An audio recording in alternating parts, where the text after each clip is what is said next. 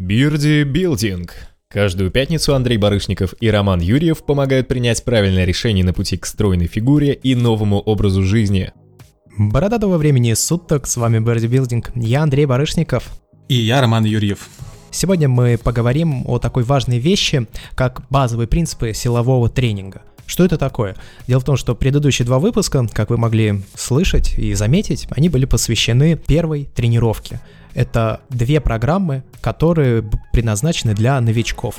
Однако со временем эти программы будут эволюционировать, они будут меняться, и, к сожалению, не хватит никаких часов в сутках, чтобы рассказать обо всех возможных вариантах тренинга в подкастах. Просто потому что этих вариантов бесчисленное множество. Поменяли одно упражнение на другое упражнение, вот у тебя уже другая программа тренировок. Это сделать мы не сможем. Мы, возможно, потом поделимся своими программами тренировок, однако это все еще не будет каким-то всеобъемлющим опытом, который можно переложить на любого человека.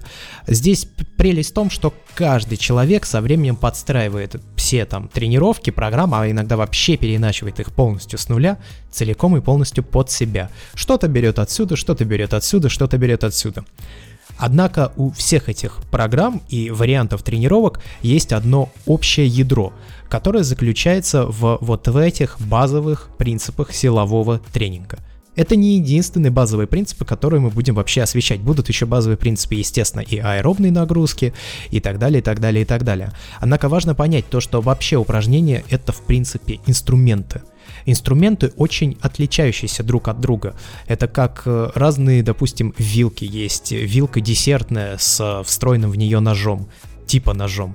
Есть вилка для второго, есть э, много-много разных самых вилок, и они все для чего-то удобнее, для чего-то менее удобные. Упражнения точно так же. Есть как пример, очень много разных упражнений на тренировку груди. Разные углы наклона, разные тренажеры, тренажеры со свободным весом, тренажеры, которые ездят по определенной амплитуде движения, блочные тренажеры. И черт знает, какие еще есть, существуют тренажеры. Есть вообще движения, которые не связаны с тренажерами, не связаны со штангами, и они тоже тренируют грудь. И все они по-своему хороши, по-своему плохи. Но для того, чтобы они работали, надо придерживаться базовых принципов силового тренинга. То есть, раньше мы рассказали как пример того, что надо делать, а теперь мы расскажем, как это надо делать. Да, но мы вам дали э, вводную, чтобы вы уже могли чем-то заниматься, как мы говорили изначально, то есть э, хотите себя улучшить, делайте хоть что-то, то есть начинайте делать здесь и сейчас, а не откладывайте, не ждите, не ищите какие-то новые пути или там не надо изучать сильно много информации. То есть мы э, дали, так сказать, небольшой пинок, чтобы вы уже начали работать, а, и уже можно работать, то есть все примерно мы рассказали, но теперь мы расскажем, как вам надо работать правильно, как делать, то есть как вам адаптировать тренинг в будущем, то есть понимая базовые принципы, вы сможете все адаптировать под себя, и упражнения, и тренинг, для того, чтобы сохранять прогрессию, для того, чтобы получать хороший результат. Ну и опять же, рассказать технику выполнения упражнений всех в принципе невозможно, потому что опять же техника тоже варьируется от человека к человеку, от упражнения к упражнению, и упражнений много, и вариантов выполнения упражнений много. Да и слушать это, я думаю, не очень интересно. Надо знать именно базовую информацию, которую вы сможете применять в своей жизни, в своих тренировках и там где-либо еще. На самом деле эти базовые принципы силового тренинга могут внезапно пригодиться в совершенно других видах э, физической активности. Для начала начнем с подходов и с разминки. Э, в прошлый раз мы упоминали о суставной разминке. В этом случае вы разминаете полностью все тело, все свои суставы, приводите мышечный корсет в боевую готовность, разогреваетесь, заставляете сердце биться чуточку чаще. Э, то есть это базовая основная разминка полностью для всего тела. Вы подготовили свое тело к работе в целом. Э, но перед каждым упражнением на определенную мышечную группу, на новую мышечную группу, нужно тоже разминаться, и это очень важный момент. Почему? Потому что когда вы разминаете все тело, то есть вы дали, погоняли кровь по всем мышцам, по всему организму, так сказать, заставили суставы поработать, но когда вы работаете в специализированном упражнении, то нагрузка на определенную мышцу сильно повышается, и если перед этим не размяться, то можно травмироваться. Поэтому перед каждым э, упражнением на новую мышечную группу мы обязательно разминаемся. Причем не просто так, там, поразводили руки, э, поразводили там розовые килограммовые гантельки, а выполняем несколько разминочных подходов. Обычно это 2-3 подхода. Но делать их надо так, чтобы не перегрузить себя, то есть не устать перед рабочими подходами. Э, поэтому как выглядят разминочные подходы? Допустим, вы делаете жим штанги лежа. Предположим, что у вас э, рабочий вес это 50 килограмм, 50-60 килограмм. Разминку всегда выполняем с пустым грифом. Даже, допустим, я при своих рабочих весах там 100, 120, 130 килограмм разминку выполняю с 20-килограммовым грифом. Всегда. То есть это мой первый разминочный подход. Я где-то раз 15-20 плавненько опускаю. То есть это не означает, что вы должны там подергать ее вверх-вниз за 10 секунд и положить, а также как, как бы вы работали со своим рабочим весом, плавно опустили, плавно подняли. Это первый размерочный подход. А второй размерочный подход, вы берете, например, 40-50% от своего рабочего веса, не единоразовый повтор, а именно рабочий вес, то есть в данном случае 50-60 кг, мы берем 25-30 кг, навешиваем на штангу и снова делаем ну, повторов 12-15. И третий размерочный подход, вы уже берете, на, еще добавляете процентов 20 к своему рабочему весу, и тут уже выполняете не 12, не 15, а банально повторов 5, чтобы прочувствовать вес, чтобы нагреть мышцу, потому что если 70-80% от рабочего веса сделаете больше, или сделаете полноценный подход, то как бы и мышцы сильно не нагрузите, и при этом устанете. Вот поэтому три подхода разминочных. Э, первый подход буквально с пустой платформой, пустым грифом, бодибаром, чем угодно, то есть, чтобы прочувствовать движение. Второй подход 40-50% от веса, третий подход от рабочего веса. Третий подход 70-80% э, от своего рабочего веса. Потом у нас уже начинаются э, рабочие подходы. А, я от себя хочу заметить то, что вот я немножко иначе подхожу к этой теме. Ну, во-первых, стоит опять же учитывать, что все, что мы говорим, это не неопровержимая аксиома, и что-то из этого может вариться. То есть, допустим, разминочных подходов может быть 2, может быть 5, а может быть 8. Все зависит от того, какое упражнение вы делаете, как вы в нем натренированы и так далее. Вторая причина, почему надо делать разминочные подходы, помимо, собственно, разогрева мышечной группы, это возобновление уже налаженной, в общем-то, связи между между конкретной мышечной группой и мозгом. Вы как бы вспоминаете движение. Я думаю, если люди, если вы уже какое-то время тренируетесь, то могли замечать, что там первый подход уже, казалось бы, в заученном движении все равно выглядит э, не совсем так, как вы его обычно выполняете. То есть могут какие-то там руки дрожать, еще что-то может происходить. Это как раз из-за того, что вы таким образом возобновляете нейронно-мышечную связь.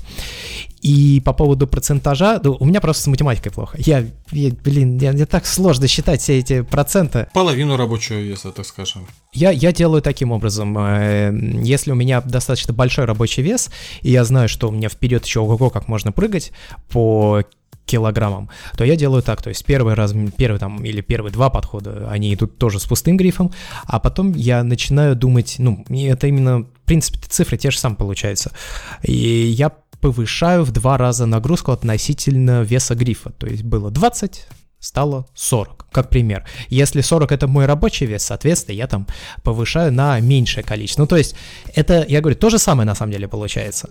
Просто другой немножко подход. Под, к, подход, а, легче, легче, да. может быть, будет воспринять его. Да, да, да, именно так. Я вот просто хочу, если вдруг процента кому-то тоже считать будет сложно, то вот можно делать так. То есть, допустим, если у меня там рабочий вес пример, 100 килограммов, то я говорю, там, первые несколько подходов пустой гриф, потом в два раза повысил вес от этого пустого грифа, а потом уже по чуть-чуть дохожу там э, по килограммам до своего рабочего веса. Но количество размерочных подходов все-таки лучше сильно не растягивать, и чем больше вы подходите, чем ближе к своему рабочему весу, э, количество повторений уменьшаете. То есть, если у вас э, задумано по 12 повторений работать, то это должно быть там 4-5 повторений, чтобы мышцы не уставали, иначе рабочие подходы все не сделаете задуманные.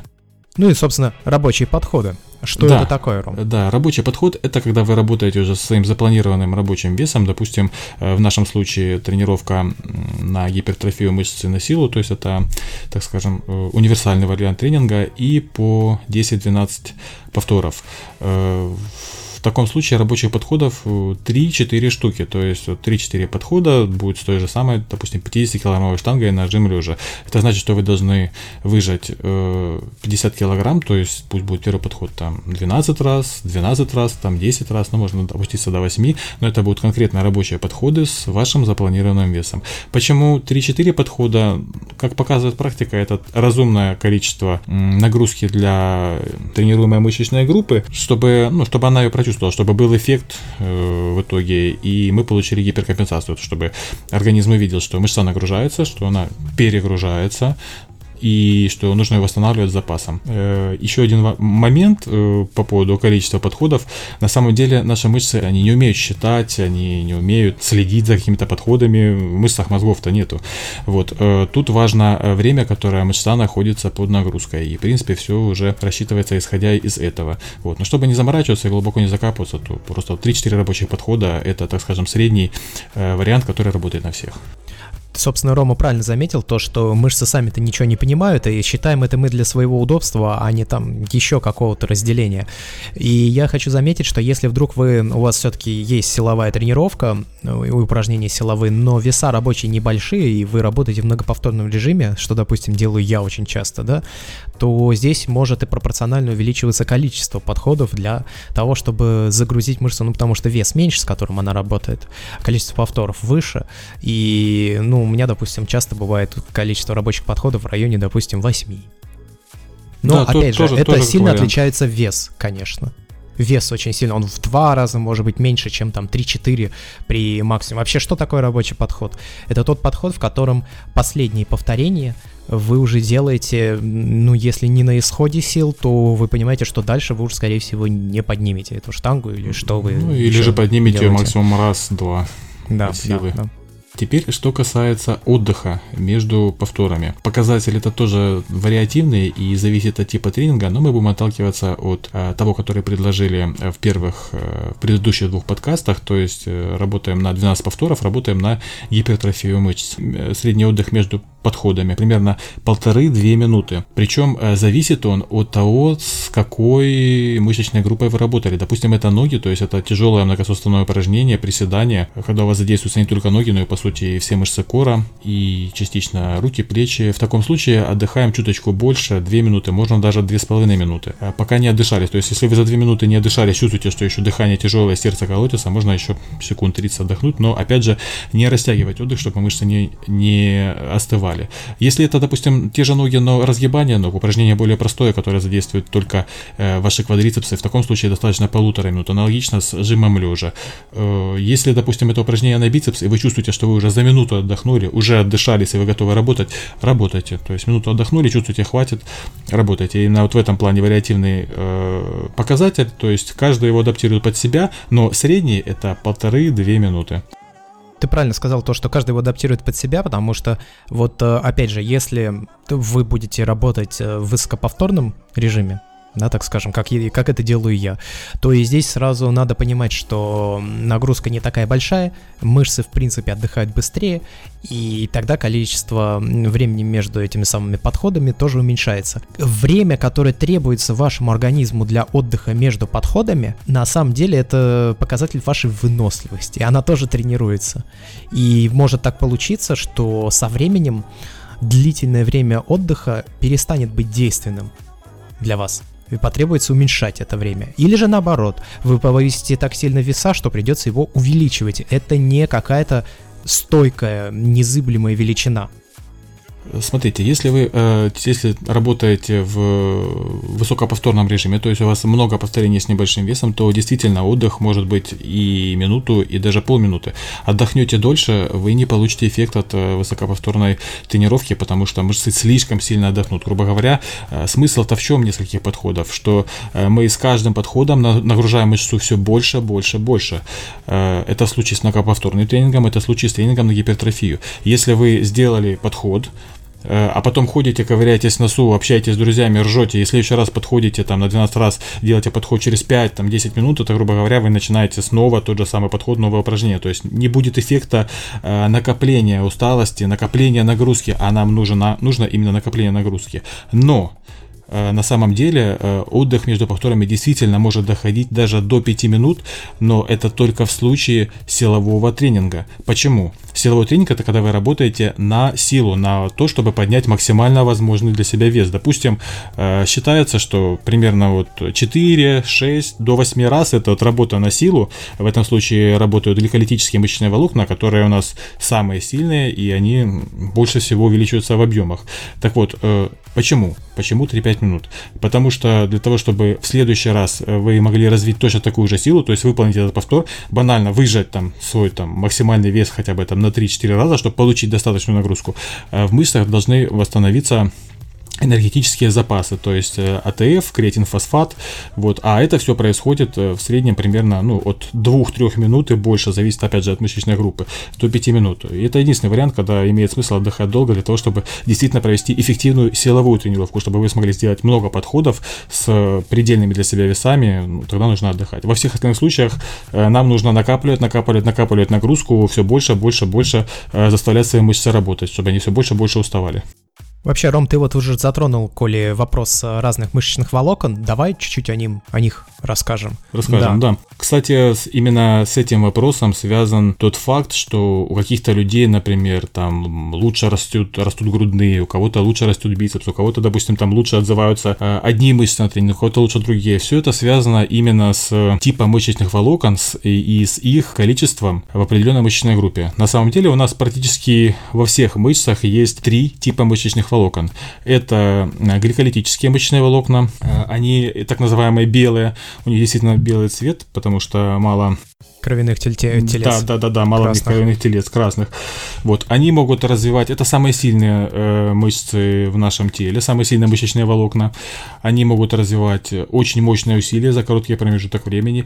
Эти же мышечные волокна, э, у них потенциал к самой большой гипертрофии. То есть, если у человека, допустим, в тех же самых грудных преобладают именно гликолитические мышечные волокна, то, во-первых, он будет и сильнее в этом упражнении, и, во-вторых, у него потенциал, что грудь вырастет больше. И, в принципе, вот большие огромные бодибилдеры, они такие вот огромные, потому что имеют по большей части именно критические мышечные волокна в составе своих мышц. Это первый тип. Второй тип мышечных волокон – это так называемые промежуточные мышечные волокна. Это нечто среднее между гликолитическими и окислительными мышечными волокнами. К третьему мы сейчас вернемся. У них э, средняя, так скажем, сила, средняя выносливость, и они имеют меньше потенциала к росту, значительно меньше. Вот эти мышечные волокна работают, э, так скажем, на переходе, когда уже заканчивается энергия для э, гликолитических мышечных волокон, но еще мы можем приложить достаточно серьезные усилия, чтобы выжать большой вес. Э, грубо говоря, первые работают на АТФ, это самое сильное топливо для наших мышц, примерно 3-4 секунды они ними работают, потом подключаются уже промежуточные мышечные волокна, которые работают на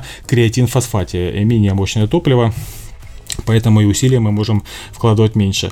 И затем подключаются третий тип мышечных волокон, окислительные мышечные волокна, которые, это, скажем, волокна, которые могут работать долго, вот, но при этом они не могут выкладываться, ну, то есть усилие небольшое. Это они работают во всех таких движениях, то есть практически во всех наших движениях, когда мы не прикладываем особое количество усилий. Например, э, бег трусцой когда человек бежит трусой, то он, у него работают в основном как раз э, окислительные мышечные волокна, то есть он может бежать долго, вот, бежать, бежать, бежать, и он не упадет. При этом э, тяжелый вес вы не можете поднимать много раз, то есть подняли там 3-4 раза и, и все, и дальше уже не получается, потому что э, окислительные мышечные волокна не такие сильные, чтобы поднять его, а гликолитические у них уже нет энергии на то, чтобы сокращаться. Самая первая мышечная группа, тип мышц, она имеет наибольший потенциал к росту но она и точно так же очень легко этот самый размер теряет. Теряет, да, да, да. Да, в то время, когда а, третья, мы, третья мышечная группа, которая не может а, в какую-то взрывную пиковую большую силу показать, но при этом она достаточно вынослива, если удастся ее как-то все-таки немного гипертрофировать, то она, скорее всего, останется с тобой на всю жизнь. А на самом деле удается, удается. Вот к этому я удается, сейчас приду, да, да. конечно. Э, и, собственно, от того, э, каких мышечных волокон в определенной мышечной группе больше, от этого зачастую зависит тренинг. То есть человека может быть сразу там в течение недели несколько типов тренировок, например, допустим, в грудных мышцах у него э, по большей части гликолитические мышечные волокна, собственно, это так у меня, и у него грудные будут отзываться на силовой тренинг, то есть на небольшое количество повторений. В таком случае у него будет рост, у него будет гипертрофия, у него будет рост результатов. А у другого человека, например, в грудных могут преобладать Э, окислительные мышечные волокна или промежуточные. И в таком случае ему лучше по большей части работать в диапазоне повторений 12 или более того в многоповторном режиме, то есть 15-20 повторений. К слову, э, такой прикол был у моего э, последнего тренера, у Коли Кириллова. Кстати, отдельно расскажем, можно проходить специальный тест, чтобы понимать, каких волокон у вас, каких мышцах больше. Да вот когда мы прошли тест, оказалось, что у меня на грудные именно больше гликолитических мышечных волокон, а у него окислительных. И я по его типу тренинга вижу, что он говорит, что мне всегда удобнее работать над 12-15 раз, и я, в принципе, всегда так интуитивно работал. Но не знал, что у него преобладают именно окислительные мышечные волокна. Вот. Э, то же самое со всеми другими мышцами. Просто, например, э, икроножная мышца, которая, в принципе, у нас все время работает постоянно, это самая сильная мышца в, в теле человека после мышц, которые сжимают наши челюсти. Там, к слову, преобладают именно окислительные мышечные волокна, потому что икре нужно работать постоянно. Вот, и поэтому уже как бы физиологически э, она формировалась с большим количеством э, окислительных мышечных волокон. Аналогично и э, пресс. То есть пресс, причем нижняя часть там тоже по большей части соединительная ткань и окислительные мышечные волокна, потому что, в принципе, на нее тоже приходится самая большая нагрузка. При этом, например, в ногах Э, там квадрицепсы, э, задняя поверхность бедра, ягодицы, там поровну примерно и окислительных мышечных волокон, и гликолитических, и, соответственно, промежуточных. Но, ну, опять же, у каждого человека, то есть уникумы бывают разные, и у каждого человека все это отличается, это все задается генетически, и это можно определить либо в больнице по биопсии, э, либо с помощью определенных тестов, но там достаточно обширная тема, мы лучше о ней расскажем отдельно ты вообще прям с языка снял. Дело в том, что в интернете, да, очень распространено мнение, что э, пресс не надо много качать. Его там можно один, один раз в неделю, а можно два раза в неделю. И типа хорошо. И я, когда пошел тренироваться на улицу, там очень много упражнений завязано как раз, э, они задействуют пресс потому что ты хочешь делать разгибание на трицепс, это тебе надо встать в определенную позу, чтобы выжимать себя от э, горизонтальной э, железки, и для этого тебе надо держать напряженным пресс, когда ты подтягиваешься, ты там в определенных движениях тоже его напрягаешь, и ноги поднимаешь. Ну, практически везде, практически везде работает. Да, и это был тот момент, после которого у меня действительно развился пресс. И я понял то, что нет, пресс надо качать, его надо качать много и совершенно по-разному. Есть упражнения, которые его растягивают, есть упражнения, которые его наоборот скручивают. Но я об этом вообще отдельно расскажу, когда мы будем касаться уличных тренировок, тренировок на улице. И ты знаешь, что я заметил? После того, когда вот я провел, получается, 3, 4, 5, полгода на улице, я вернулся в зал, и не было ни одного упражнения, и до сих пор нет, которое может его нагрузить я все еще тренирую пресс теми принципами, которые тренируются. Все. Да, да, пресс это такая мышца, которую, если ты ее хорошо, во-первых, ее в принципе тяжело нагрузить, а если ты ее развил, да, это... Он и не уходит никуда, в принципе. То есть, да, он после тренировки чуть-чуть, ну не чуть-чуть, а сильно надувается, да, там становится более рельефный, более объемный. Но вот та сила, которую он накопил, все, она а, вообще не уходит. Да, вообще да, не да. уходит. Его очень сложно стало догрузить. И это, это проблема, потому что очень сложно заставить его дальше прогрессировать. А, смотри, Андрей, тут еще есть такой большой э, прикол, я бы тоже сказал, не то, что большой прикол, это прикол огромный касательно тренировки пресса. Э, дело в том, что у нас пресс в большинстве своем э, работает в статическом режиме, то есть он держит постоянно мышцы. То есть, допустим, когда ты работаешь, почему тебе, например, удалось так хорошо накачать пресс на турниках, потому что там ты по большей части его заставлял работать в динамическом режиме. О, там еще и статики было много. Извини, что я прям так... Я, допустим, делал, знаешь, какие движения? Вот я думаю, ты видел подъем ног и корпуса вверх, то есть ты как бы на лопатки встаешь. Да, да, да. А вот есть такое, такое упражнение, которое называется, ну, оно очень пафосное, дыхание дракона. В общем, а, это то же самое, но ты прогибаешься в спине, и у тебя получается, что ноги висят как бы на прессе. Угу. Именно его растягивают. Это попервой было невероятно сложное для меня упражнение. И причем это статика в основном. Это, это, это, это чисто статика, чисто, то есть, допустим, да. я, я могу совершенно спокойно, упе... вот я не знаю, видел ты такое, я не знаю, как это правильно называется упражнение, по-моему, это тоже имеет название горизонт. В общем, э, упираются люди плечом в столб, и поднимают себя всего, становятся параллельно земле. Ну, это круто. Я так вот я, вот я, вот я могу это сделать. Это оказалось на самом деле не так сложно, как кажется. Но для этого нужно просто ряд подводящих упражнений на протяжении длительного времени. Нужно, нужно много времени вбить в пресс. Ну, к слову, мы можем добавить в самые базовые принципы. Это э, что тренируешь, что и тренируется. Такой, скажем, основной принцип. То есть, когда, э, опять же, ребята приходят, качают э, один бицепс, одну грудь, э, и почему-то не получается тренироваться, да, то есть они что-то там натренируют, но будет расти только бицепс и грудь. Вы не тренируете ноги, они у вас будут тоненькие, вы не тренируете пресс, а он у вас будет отсталый. И самое главное, если не дотренировать, почему вот мы говорим, что желательно развивать абсолютно все мышечные группы. Потому что не дотренировывая те или определенные мышечные группы, вы будете в итоге отставать в важных упражнениях. То есть те же самые мышцы кора, э, поясницы, разгибатели спины, они нужны для того, чтобы иметь хороший вес в приседаниях. Э, не будет у вас достаточно веса в приседаниях, будут плохо развиваться ноги. Вот. А если, допустим, будут э, слабые бицепсы э, и слабые дельты, например, задняя дельта, вам будет очень тяжело э, хорошо развить э, широчайшие спины, потому что в тягах работают бицепсы зачастую, работает дельта, вы просто не сможете развить достаточное усилие, поэтому тренировать надо все, но опять же, тренируется то, что вы тренируете. Ну и вот мы возвращаемся к теме нашего сегодняшнего подкаста. Это такое было лирическое отступление, чтобы вам немного разбавить эфир. А, мы поговорили о работе на силу, но есть еще так называемые тренировки на рельеф. Почему так называемые? Ну, потому что на самом деле они не очень сильно отличаются. Э, как правило, количество повторений увеличивают при работе на рельеф. Время между подходами, а, время отдыха уменьшают.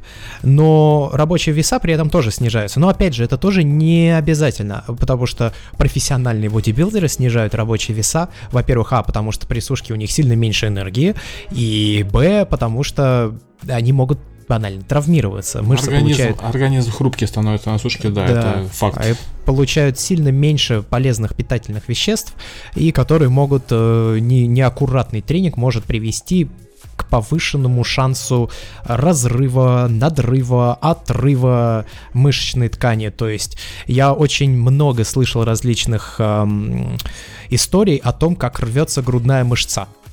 Ну, да я себе, в принципе, надрывал. Не, не, не отрывал, но надрывал. Весьма штука Там неприятная. происходит такой хлопок. Х- да, громкий. да, да, щелк, да. Хлоп, и все. и привет. И проблемы. Да, потом операцию надо делать, если действительно полностью отрывается. Он отрывается, в принципе, не проблема. А, я хочу заметить то, что вот э, несмотря на то, что снижаются рабочие веса, как правило, и повышается количество повторов, и уменьшается время отдыха между ними, общий тоннаж тренировки, который человек э, поднимает за это время, он схож с тем, что этот же человек поднимал во время, скажем так, силового тренинга там на, на массу, как это называется. Они, в принципе, по общему количеству поднятых за тренировки килограммов ничем не отличаются. Они плюс-минус одинаковые. Ну, даже больше может быть, если вы работаете на сушку. Человек выполняет э, ту же самую работу. Это делается для того, чтобы не сохранять мышцы, вот, э, и для того, чтобы даже прогрессировать, то есть при той же сушке мы нагружаем мышцы еще больше, мы тратим еще больше энергии, и за счет этого получается увеличится расход, за, за счет увеличения расхода энергии э, вся недостача берется из собственных жировых запасов, поэтому да, то есть э, если требуется результат, тем более результат на сушке, то работать нужно не меньше, просто уменьшаются веса, увеличивается количество повторений, уменьшается отдых между повторениями, грубо говоря, повышается общая интенсивность работы.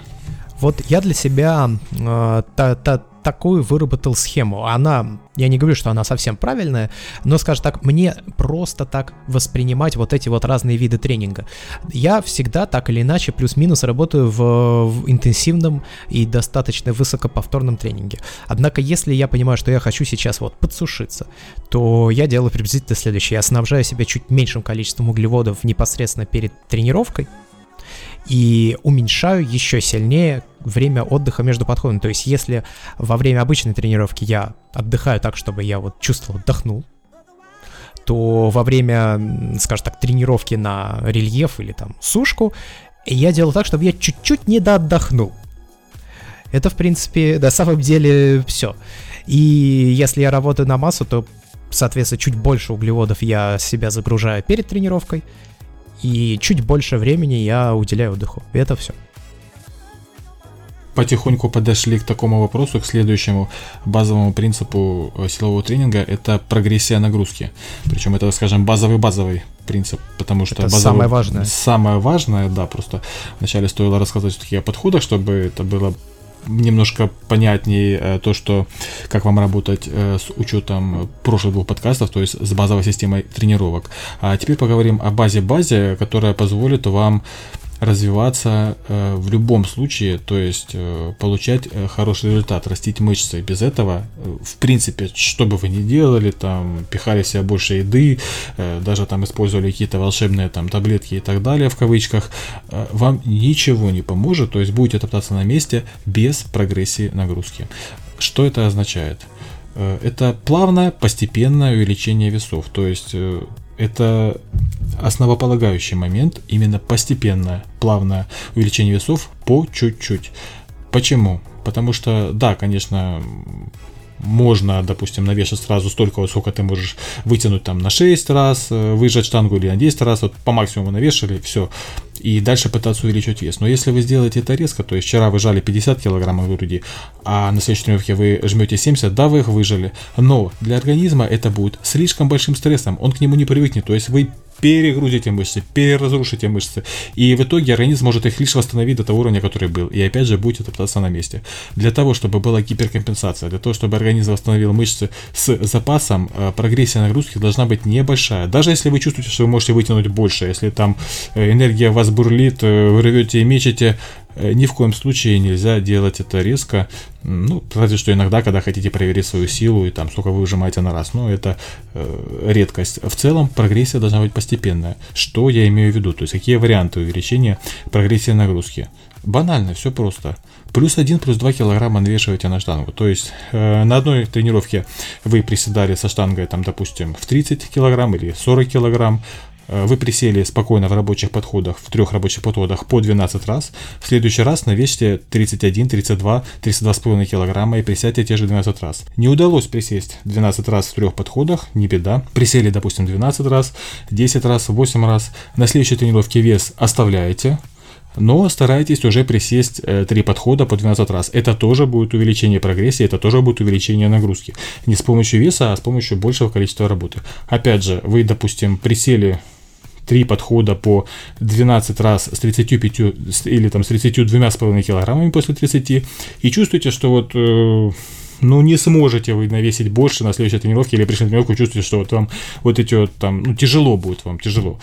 Хорошо, оставляете те же самые 32,5 килограмма и выполняете уже 4 рабочих подхода. Вот если вы сделаете 4 рабочих подхода э, с этим весом по 12 раз, то вы спокойно в следующий раз навесите себе 35 килограмм и вполне возможно, что с ними выполните те же самые рабочие подходы. Получилось, в следующий раз увеличите еще раз. Не получилось, выполнили недостаточное количество раз, э, не хватило сил, э, старайтесь тем же самым весом э, выполнить три подхода по 12 раз.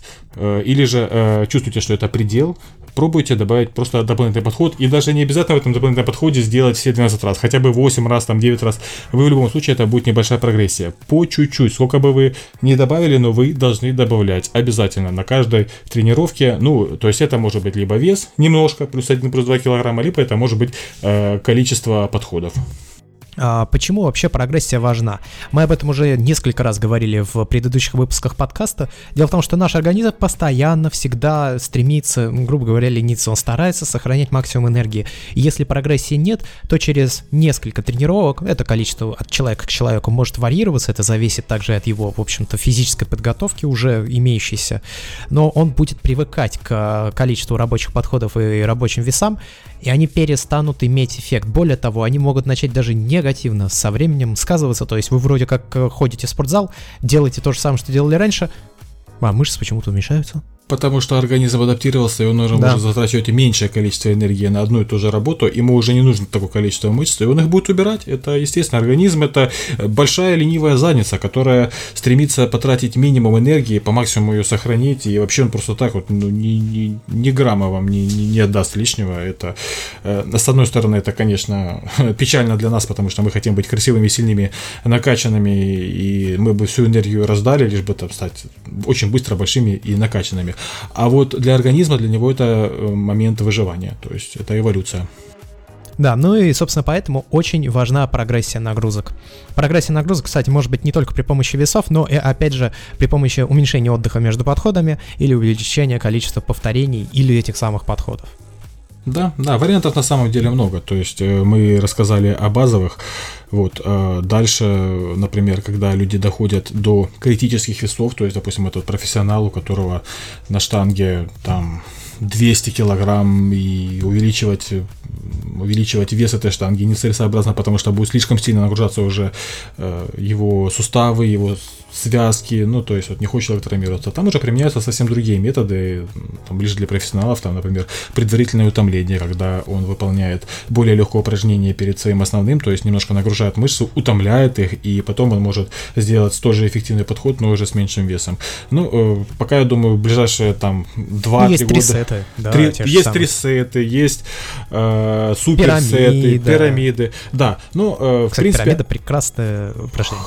Хорошая. В- в- вариант, вариант Хорошая упражнения. штука, да, но об этом можно говорить и много. Мы пока говорим о базовых вещах, об этом, э, возможно, поговорим в отдельных подкастах, если вам это будет интересно. Самое главное, стоит понимать, что ко всем этим вещам обычно начинают э, обращаться спортсмены через 2, 3, 4 года тренировок, когда уже подходят, так скажем, к предельным, к большим весам, когда уже нецелесообразно увеличивать вес, э, отягощения, а стоит уже как-то по-другому увеличить нагрузку, чтобы банально сохранить здоровье, сохранить свои суставы, связки в хорошем состоянии. Ну и, кстати, я думаю, что первое, с чем столкнется человек, э, он сначала будет повышать там веса, и в какой-то момент поймет, что вот уже повышать вроде как не получается, а вот то, с чем он работает, уже и не, де- и не действует на него. В этот момент человек начинает думать, что было бы неплохо добавить рабочий подход. Но вместо того, чтобы добавить рабочий подход, между перед ним есть еще другой этап, который не стоит про- пропускать и вообще о нем стоит знать. Это добавление повторения в каждом рабочем подходе. То есть, допустим, у вас три рабочих подхода. Или четыре, неважно. Три- ну, я буду отталкиваться от, скажем, трех. Три рабочих подхода по 8 раз. А, И вот вы, значит, делаете три рабочих подхода по 8 раз и чувствуете, что вроде как не доработали. И вы думаете, что надо сделать 4 рабочих подхода по 8 раз. Вместо этого попробуйте сделать 3 рабочих подхода по 10 раз. Да, да, хороший вариант. И, собственно, все, оно, скорее всего, сыграет свою роль. Если уже это не подействует, а там по 11 у вас не будет получаться делать 3 рабочих подхода, тогда, наверное, стоит добавить действительно еще один рабочий подход на 8 раз. Ну, то есть здесь вот э, это такая многослойная структура, которую стоит э, пытаться обыгрывать со всех сторон. Если вот это не работает, попробовал сначала и идете всегда, то есть минимум дополнительных усилий. Что, потому что если вы будете скакать э, галопом по Европам, то очень скоро у вас не будет э, физической подготовки, подготовленности для того, чтобы дальше прогрессировать. А то, что вы делали до этого, уже не будет работать. И это вызовет плато. Придется менять полностью тренинг для того, чтобы был какой-то эффект. Чтобы его не менять и не морочиться, вот лучше делать так. Да, и опять же, то есть то, то, то что, о чем я упоминал с самого начала, то есть поспешите с нагрузкой, но вы можете просто перетрени... ну, перетренировать свои мышцы и будете тоже топ- топтаться на месте. Поэтому по чуть-чуть, понемножку, но планомерно на каждой тренировочке э, тем или иным образом э, делайте прогрессию для своих нагрузок, увеличивайте нагрузку тем или иным способом.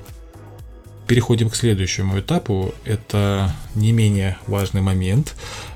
Количество тренировок, допустим, в неделю, или что, или отдых между тренировками. То есть э, поначалу люди действительно разбивают свои программы по неделям, чтобы было удобно, но со временем, в принципе, уже так не, не зависит от недели. Там может быть там сплиты на 9 дней, и на 10, на 14 дней.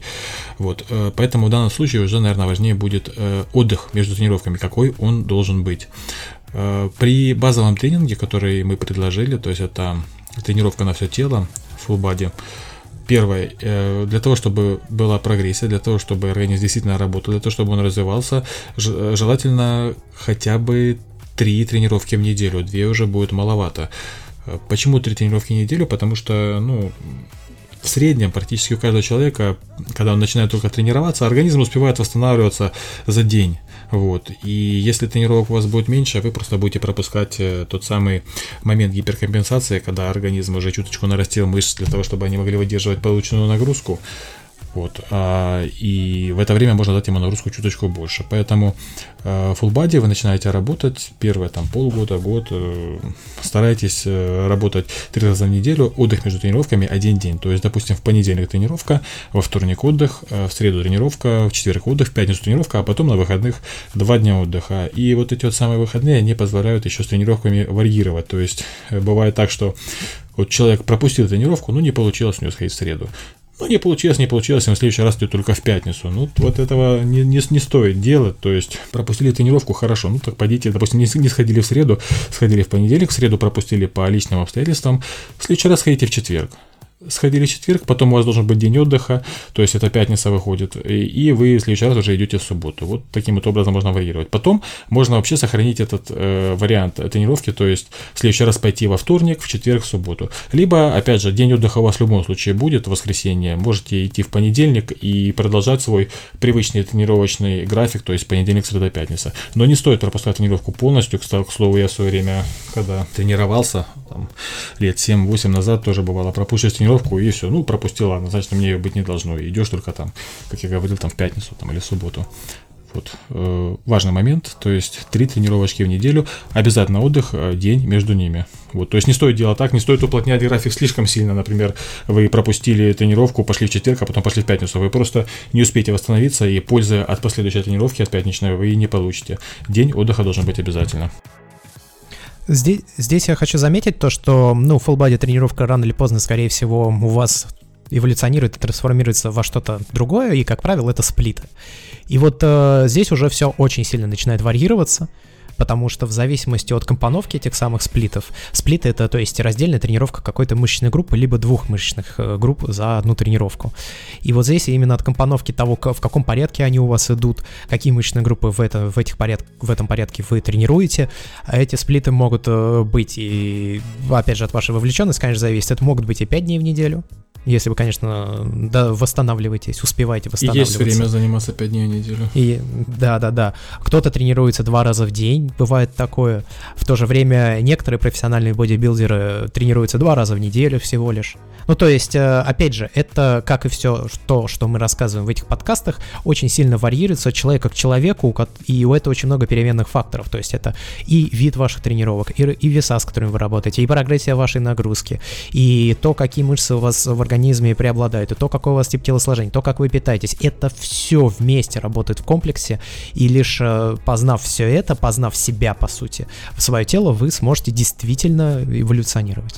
И нужно понимать, что если вы хотите что-то поменять, то это должно работать всегда в какой-то системе. И если вдруг ваша система по какой-то причине не работает, то есть очень много переменных, которые вы можете попробовать поменять. вот мы о них сейчас как раз рассказываем.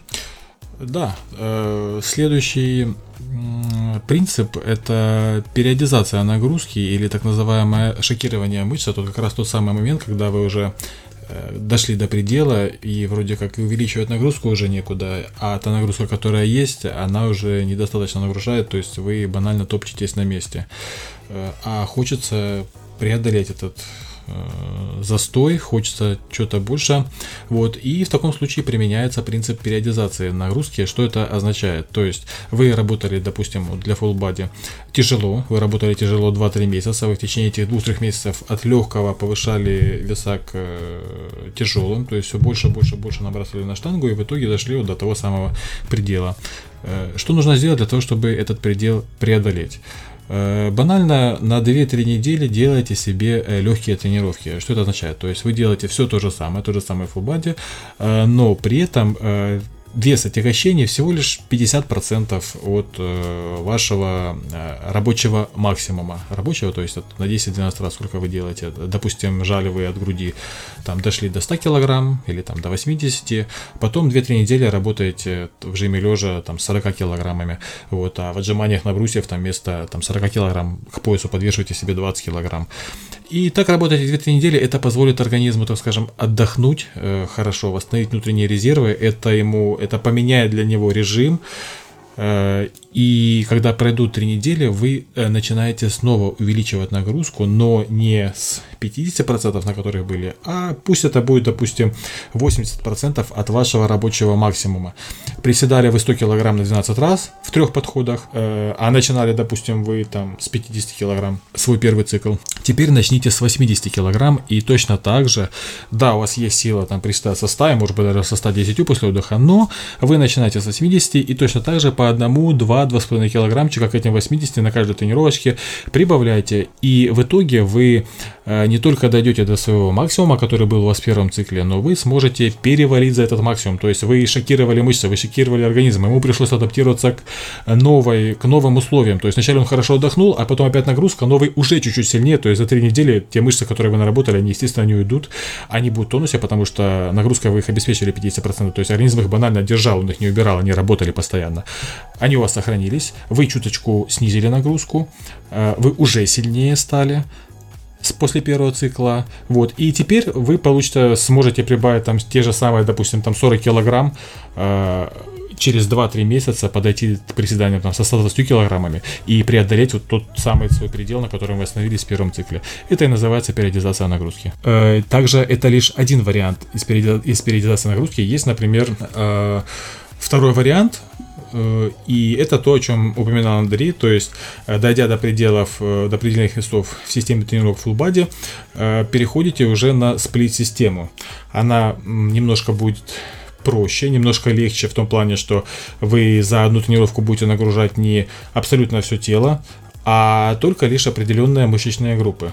Э, допустим, в понедельник нагрузим ноги и дельты. Опять же, система тут простая. Крупную мышечную группу вы нагружаете там тремя-четырьмя упражнениями, а на мелкую мышечную группу будет достаточно двух упражнений. Хотя на самом деле, опять же, принципов может быть э, много, мы лишь даем примеры. Ну, вот э, у меня, допустим, пример сплита был э, пятидневка, но это не пятидневка, вот прям пять дней в неделю, да, я за одну неделю я пять раз оттренировался. Нет, это было не так. У меня сплиты... Я, я когда-то... Сначала у меня были сплиты вот как раз по две мышечные группы, то есть большая и мелкая. Потом они начали варьироваться, варьироваться, варьироваться. В какой-то момент я вообще пришел к одной мышечной группе за тренировку. Но зато количество упражнений на нее повышалось. Это именно для там, детализации, вот это вот всего. А, собственно, когда я пришел к одной тренировке, к одной, к одной мышечной группе за тренировку, то сама вот проработка всего тела, она получалась даже больше, получается, чем отдых, скажем, неделю, да. У мышечной группы получался отдых где-то полторы недели ну, если не учитывать косвенную нагрузку и статическую нагрузку, которую там часть мышечной группы испытывает во время тренировки другой мышечной группы.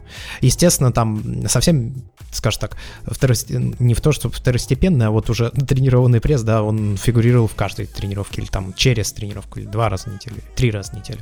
Ну, просто сам факт того, что не, это не значит, что я каждую мышечную группу тренировал в отдельный день. Это были вот как раз там ключевые плечи, руки, руки, кстати, потом тоже разделились на отдельную тренировку трицепсов и бицепсов. Вот.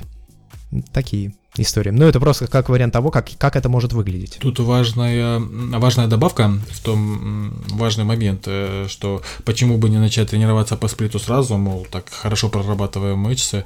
Об этом мы упоминали еще в предыдущих двух подкастах, э, причем не раз. Сплит подходит только если у вас уже есть какая-то наработанная база, если у вас есть какие-то мышечные объемы, если у вас есть какие-то серьезные веса, то есть э, если у вас есть наработанная связь мозг-мышцы, то есть нейромышечная связь. В таком случае вы действительно сможете нагрузить свою мышечную группу таким образом, что как раз от неделя отдыха она и отдохнет, и вы попадете на гиперкомпенсацию. А на первых этапах вы просто сплитом не сможете настолько сильно загрузить мышечную группу, чтобы, ну, неделя для неотдыха это будет слишком много. Вы пропустите период гиперкомпенсации и в итоге будете адаптация на месте. Поэтому сплит это только когда вы уже наработаете какую-никакую базу, когда вы будете уметь выполнять упражнения, у вас увеличится достаточно рабочие веса, и тогда, да, тогда уже подходит сплит, и опять же это тоже будет периодизация нагрузки. То есть, по сути, а, я рекомендовал бы вам пройти пару циклов full body, то есть э, один цикл сделать, сделать э, несколько недель легких тренировок, еще один цикл, а потом уже переходить к сплитам. И еще один момент, э, иногда рекомендуют там время от времени устраивать отдых, отдых между тренировками, типа тоже как периодизация, и забрасывают тренировки там на 2 недели, на 3 недели, на месяц. Я лично считаю этот принцип совершенно неподходящим, по крайней мере, если вы хотите действительно прогрессировать, а не топтаться на месте. Почему? Э, допустим, когда вы работаете даже с легкими весами, тренировки несложные, то есть вам работать будет легко, в кайф и приятно, при этом вы держите мышцы в тонусе, вы держите в тонусе организм, э, у вас остаются на месте абсолютно все составляющие части, а в, части, а в частности митохондрии. Э, если вы неделю не тренируетесь вообще, то вы теряете половину своих митохондрий. Это э, те самые составные части клеток, которые обеспечивают ваши мышцы энергией. И то есть вы теряете, вначале у вас уходит выносливость, то есть вы уже с определенным весом сможете поработать меньшее количество раз, а потом начинает уходить сила, то есть через неделю половины митохондрий у вас не будет, через две недели у вас уже начнет падать сила, э, через три недели, через 3-4 недели уходит из мышц тонус, и потом придется довольно приличное время восстанавливаться. При этом, если вы будете работать это время с небольшими весами, от 50%, то вы сохраните тот самый тонус, грубо говоря, вы будете стоять на месте, вы будете сохранять то, что вы наработали. А в противном случае получится качели. Но вот, кстати, по поводу качелей Рома говорит правильно, так уж получилось, что я ну, не специально это делал, но у меня бывали перерывы, и бывают три, перерывы в тренировках, как раз там типа две недели, три недели, месяц. И я по себе могу вот что сказать. Этот метод, ну вот э, как Рома сказал, что некоторые так рекомендуют делать. Этот метод работает только для тех, кто уже давно тренируется. Если вы начали только тренироваться, вам вообще нельзя никаких перерывов делать, потому что любой перерыв это будет откат просто в ноль обратно, с чего вы только начинали. Однако по себе я могу сказать, что, ну да, как бы метод, наверное, действительно работает, но это действительно качали. То есть, действительно у вас э, падает выносливость, падают силовые показатели, и там первые там несколько тренировок требуются, а иногда эти тренировки, первые тренировки могут там, затянуться на месяц, все тот же. То есть первый месяц вы только входите в тренинг. Входите снова. в режим, останавливаете то, что было наработано. Да. Но, но, я заметил по себе, что эта действительно тема может быть рабочей. Иногда она на мне работает. Ну, в принципе, она после каждого такого, если это был не очень длинный перерыв, то она, в принципе, действительно всегда работает. То есть, если перерыв очень длинный, то здесь уже бывает так, э, приходится восстанавливать то, что было. Если же перерыв не очень длинный, то вы, в принципе, теряете вот именно выносливость и силу, но мышечные объемы чуть-чуть совсем уменьшаются. А мыш... нейромышечная связь, она уже накоплена, она уже осталась. Вы помните, как что делать. И вот бывало такое, что вот, значит, тренируешься, тренируешься, тренируешься, и вот у тебя прогресс по чуть-чуть, по чуть-чуть, по чуть-чуть, по чуть-чуть, по чуть-чуть, по чуть-чуть, по чуть-чуть. Потом у тебя происходит перерыв, ты начал снова тренироваться, там неделю ты входил в тренировки, и потом буквально через на третью неделю ты уже смотришь, блин, нифига себе, я стал больше и там качественнее, чем был сильнее, до этого. Ну, а... И сильнее, да, прям это, это, ну, то есть этот метод он не для всех стопроцентно будет работать, он не гарантированно будет работать, но он действительно может дать резкий скачок в прогрессе. При условии, что у вас уже есть хорошая база. Уже. Да, да, да. В база очень важна, потому что я говорю, если вы только начали тренироваться, или вы тренируетесь год, или даже два года тренируетесь, даже три года тренируетесь, не факт, что он, скорее всего, не сработает, он только хуже сделает. Это, это верно. Поэтому не устраивайте больших перерывов. Опять же, э, бывают, конечно, такие моменты, когда устал, когда плохо себя чувствуешь, когда магнитные бури, когда вот чувствуешь, что ну, не будете пользоваться тренировки, не могу себя вытащить в тренажерный зал, но вот бывает это. Важно, конечно, понимать эти моменты, а не чтобы это было лень. Да, в таком случае действительно можно пропустить тренировку, но, как я и говорил, то есть вы чувствуете, что плохо вам, вы чувствуете, что вы никак не можете, что не стоит этого делать, хорошо, не делайте, но сделайте себе отдых на день, сделайте себе отдых на два потом все равно идите на тренировку. Не делайте себе отдых неделю, две-три, по крайней мере, на начальных этапах тренировки. Да, действительно, не надо там рвать и метать, не надо там на зубах себя тащить, если вы действительно чувствуете себя плохо, там голова болит, э, какие-то обстоятельства, какие-то проблемы, польза может и не быть. Вот. Но, опять же, перерыв небольшой, день, два, ну максимум три, если совсем как-то хреново. Вот. Потом все равно возвращайтесь, потому что ну, зачем качели устраивать, зачем, это банально хуже себе делаете, то есть вы растягиваете просто-напросто то время, которое вам потребуется для достижения желаемого результата. Ну и последний принцип, ну не последний, а один из последних базовых принципов э, тренинга – это отдых, который во многом заключается не только в вашем питании, но и во сне. Сон, сон. Причем сон э, многие люди недооценивают. Даже не то, что многие люди, большинство людей на самом деле сон недооценивают. А я в свое время эту тему очень сильно изучал. Почему? Потому что у меня были в жизни периоды, э, когда я мог спать, например, в течение месяца по 4 часа или там 3 месяца спал по 5 часов. Было очень много работы, и я думал, я молодой сильный, я все выдержу. Но потом я получал такой, э, извините, ну, single чудовищный откат просто чудовищный, что ни жить не хотелось, ничего не хотелось, то есть это была полная задница. И я изучил момент сна, хорошо, ну, много чего по этому поводу читал. Так вот, э, сон, он важен по нескольким причинам. Первое, это, естественно, восстановление вашей центральной нервной системы. Оно происходит только во сне. Второе, именно во сне у нас происходит э, восстановление организма, за счет чего? Потому что выделяются определенные гормоны. В частности, э, это гормон роста, то есть самый большой уровень выделения гормона роста не после тренировки, а именно во сне. Да, после тренировки есть скачок гармонии роста, но во сне, причем в определенное время, то есть это э, в первой половине ночи, обычно это с 12 до часу двух ночи, самый большой уровень выделения гормона роста. Пропустили это время, провтыкали его, ну, считайте, что вы лишили себя суточной дозы гормона роста, а этот гормон, он отвечает, первое, за восстановление, то есть не только за рост мышц, но и за восстановление связок, за восстановление суставов, за восстановление всех внутренних органов. И второе, это липолитический гормон, гормон, который сжигает лишний жир, гормон, который пускает этот жир на дело, когда у вас там не хватает своей собственной энергии. Поэтому э, сон крайне важен, то есть не будете спать, не будет восстанавливаться ваше тело, не будет восстанавливаться центральная нервная система, э, будет ухудшаться иммунитет, снижаться, причем довольно серьезно. И опять же, почему говорят, что там, мало спишь и там начинаешь поправляться. Вот, вот тот же самый гормона роста у вас нету, у вас э, жир копится, и опять же, там, чем позже ложимся спать, тем больше опустошаем холодильник то есть там работаешь, еще что-то делаешь, там час ночи или там 12 часов ночи, у тебя глаза слепаются, а тебе надо, надо работать, ты лезешь, съедаешь какую-то вкусняшку, ну, естественно, на пользу это все не идет, потому что после 5-6 часов вечера метаболизм э, замедляется довольно прилично, в особенности это касается э, углеводов, э, почему рекомендуется после 5-6 часов вечера уже в основном есть белковую пищу, вот, именно вот из-за этого. И все вкусняшки, съеденные вечером, а в особенности очень поздно вечером, они вам все пойдут э, в запасы на животе и прочих филейных местах. Ну и какое количество сна, собственно, рекомендуется для... Я видел разные показания. Очень, 7-8 часов. Очень много разных показаний, причем я даже читал такие вещи, что и э, слишком много сна так же плохо, как и слишком мало сна.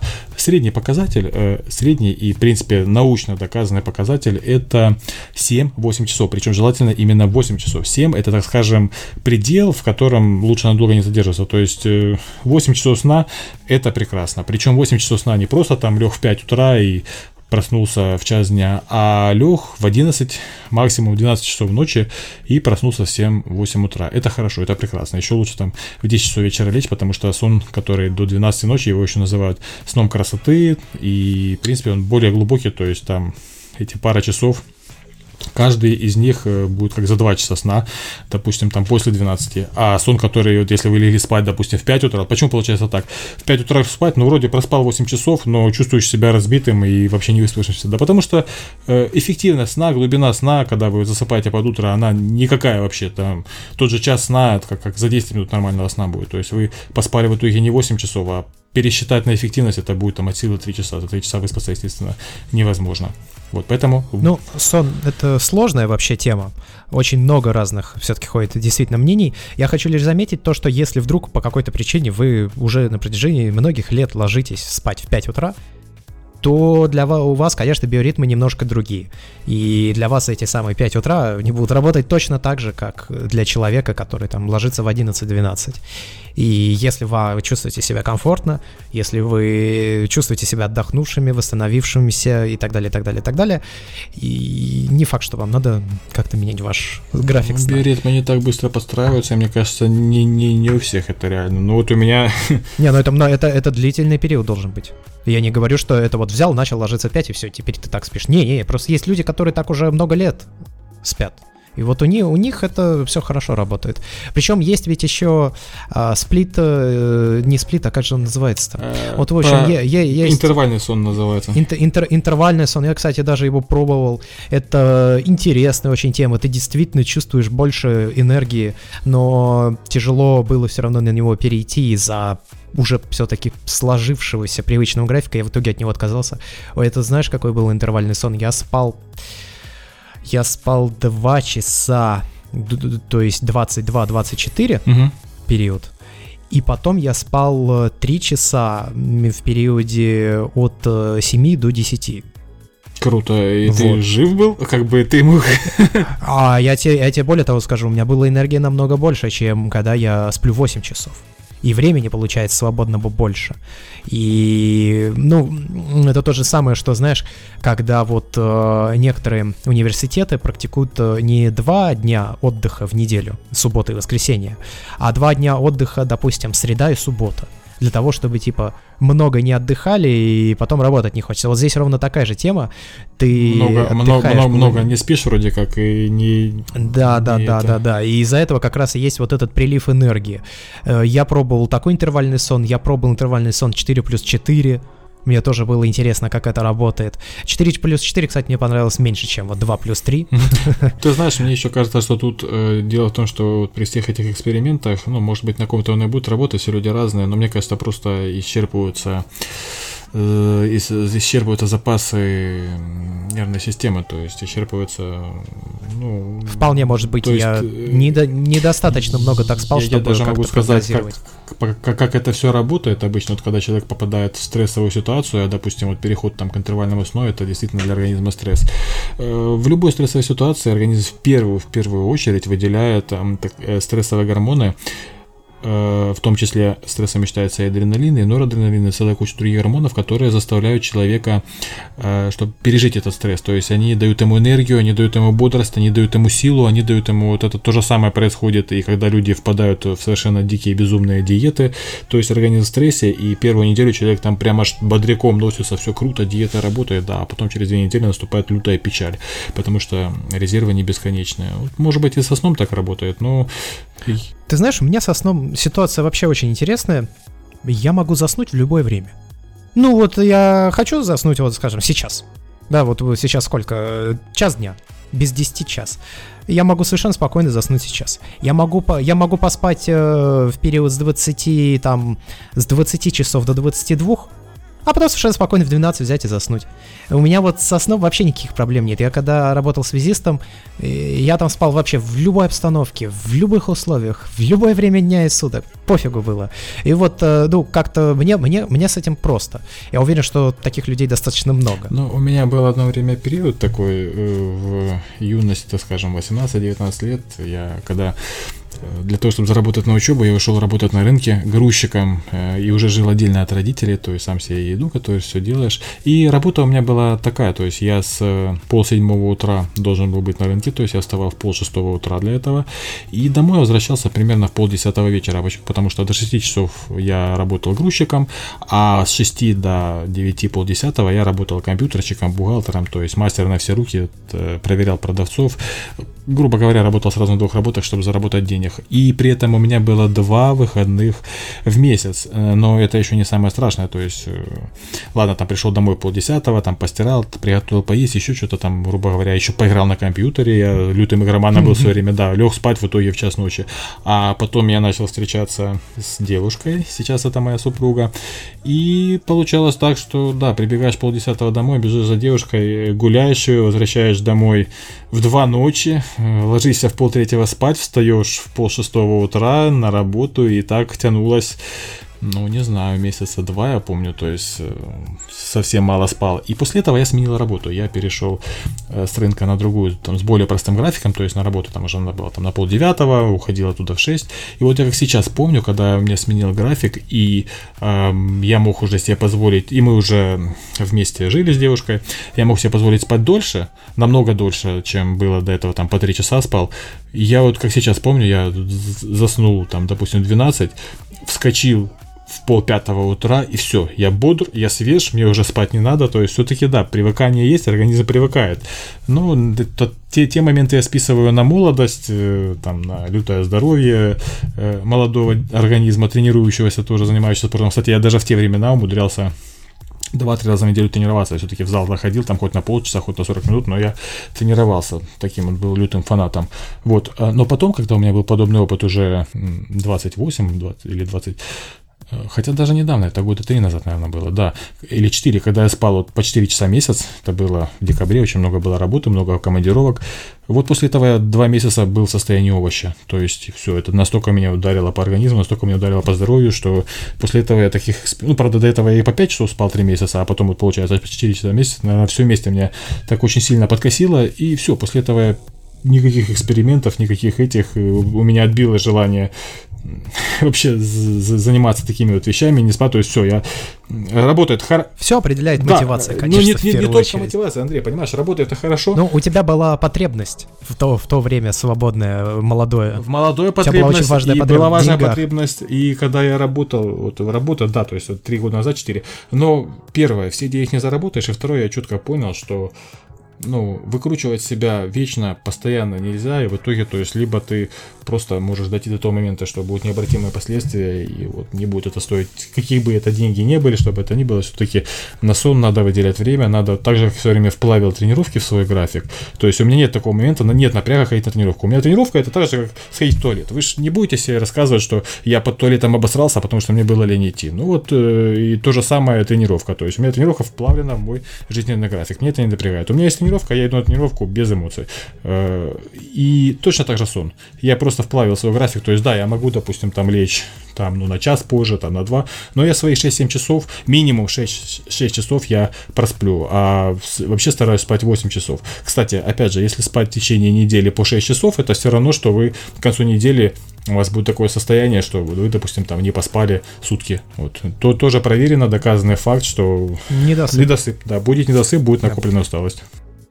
Ты сейчас, кстати, интересную тему затронул. Я просто совсем недавно, буквально позавчера, задумывался над этим вопросом. Вот ты сказал, что тренировки вошли в твою жизнь плотно, и ты на них даже не обращаешь никакого внимания.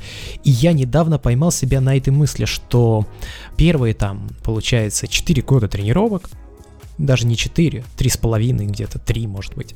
Да, я прям, ну, я все время думал о тренировках, да, ну как все время, не круглосуточно, естественно, но то есть я всегда знал, что вот сегодня в 8 я иду на тренировку, я делаю там то-то, то-то, то-то, у меня такая-то тренировка, у меня такая-то программа, я буду... И, то есть я за всем этим следил, все это слежил, это было время такого прогресса, прогресса, прогресса постоянного. А сейчас как бы появились другие какие-то заботы, да, то, то, то же самое Бердикаст, на который я трачу очень много времени. И я внезапно вот поймал себя на мысли, я говорю, опять же, позавчера буквально, что тренировки стали просто частью жизни, на которую они, ты даже внимания на да, них не да, обращаешь. это часть жизни. Она, она просто есть. Да, она может быть нерегулярная, она там, я не слежу, там, я делаю то, что хочу, вот, вот, вот просто из балды. То есть, э, хочу потренировать грудь, я сегодня тренирую грудь.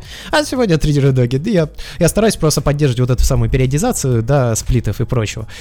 Но это все уже совершенно не отнимает никакого внимания. Я просто когда слышал об этом, что если ты регулярно долго тренируешься, то со временем тренировка становится частью твоей жизни. Я думал то, что это вот так происходит. То, что ты постоянно за этим следишь, постоянно гонишься за прогрессом. Ну, на и самом на... деле, да, они просто, просто идет параллельно. Это они просто есть, Они просто есть. в твоей жизни. Я, если ты продолжаешь так тренироваться, вот усиленно, усердно уделять, то ты, наверное, становишься профессиональным бодибилдером со временем. Это, к тому вопросу, что когда люди говорят, да, кстати, мне тоже бывает говорят, мол, Рома, ты упоротый фанат, как ты можешь там об этом питании заморачиваться, то есть вести там учет, на тренировки на свои ходить по 3-4 раза в неделю, то есть у тебя, у тебя жизни нету, и вообще ты конченый качок, и все, ну как так можно жить, то есть езжешь много чего всего интересного. Ну вот мне я обычно никому ничего не пытаюсь доказать, но вот там близким знакомым, я всем, ну, супруга моя знает, прекрасно видит, это понимает, э, не отнимает это столько времени, как может показаться, не отнимает это столько жизненной энергии. Э, это просто есть, и оно не напрягает, но вот именно когда вы приходите к этому, когда вы приходите к тому, что это вплавляется режим тренировки в вашу жизнь, вот именно тогда вы сможете всю жизнь сохранять э, хорошее здоровье, хорошее самочувствие и красивое тело, красивую комплекцию. И при этом это не напрягает. Казалось бы, парадокс, но вот э, так, такую, такую плюшку, такой бонус мы в итоге и получаем. Именно вот те люди, которые действительно вложили достаточно много усилий и в итоге пришли к тому, чему хотели. Все же мы хотим быть красивыми, все мы хотим быть здоровыми, и чтобы это было постоянно и не, не прекращалось. Ну вот э, постепенно, когда это все вплавляется в ваш график, когда вы к этому всему привыкаете, вы будете в любых ситуациях, в любой условии, в любых условиях вы найдете время потренироваться, вы найдете, вы найдете хорошую еду, э, вы будете, вы найдете время на сон, и все будет хорошо, и это не будет вас напрягать. Ну и за этим, я думаю, мы закончим сегодняшний выпуск подкаста. Большое спасибо, что слушали. Если понравилось, ставьте нам лайки в iTunes, найдите там Birdie Building и поставьте лайк. Это важно для того, чтобы мы хорошо ранжировались э, в выдаче подкастов. С вами был Андрей Барышников. И Роман Юрьев. Это вот он, а это я. До скорых встреч. Пока. Всего доброго, друзья. Слушайте больше интересных тем и новостей в других подкастах проекта BirdieCast. Мы рассказываем о науке и космосе в The Big Beard Theory, о технологиях и гаджетах, сериалах, играх и фильмах в BirdieCast. Ссылки на все подкасты указаны в описании или на сайте birdicast.com.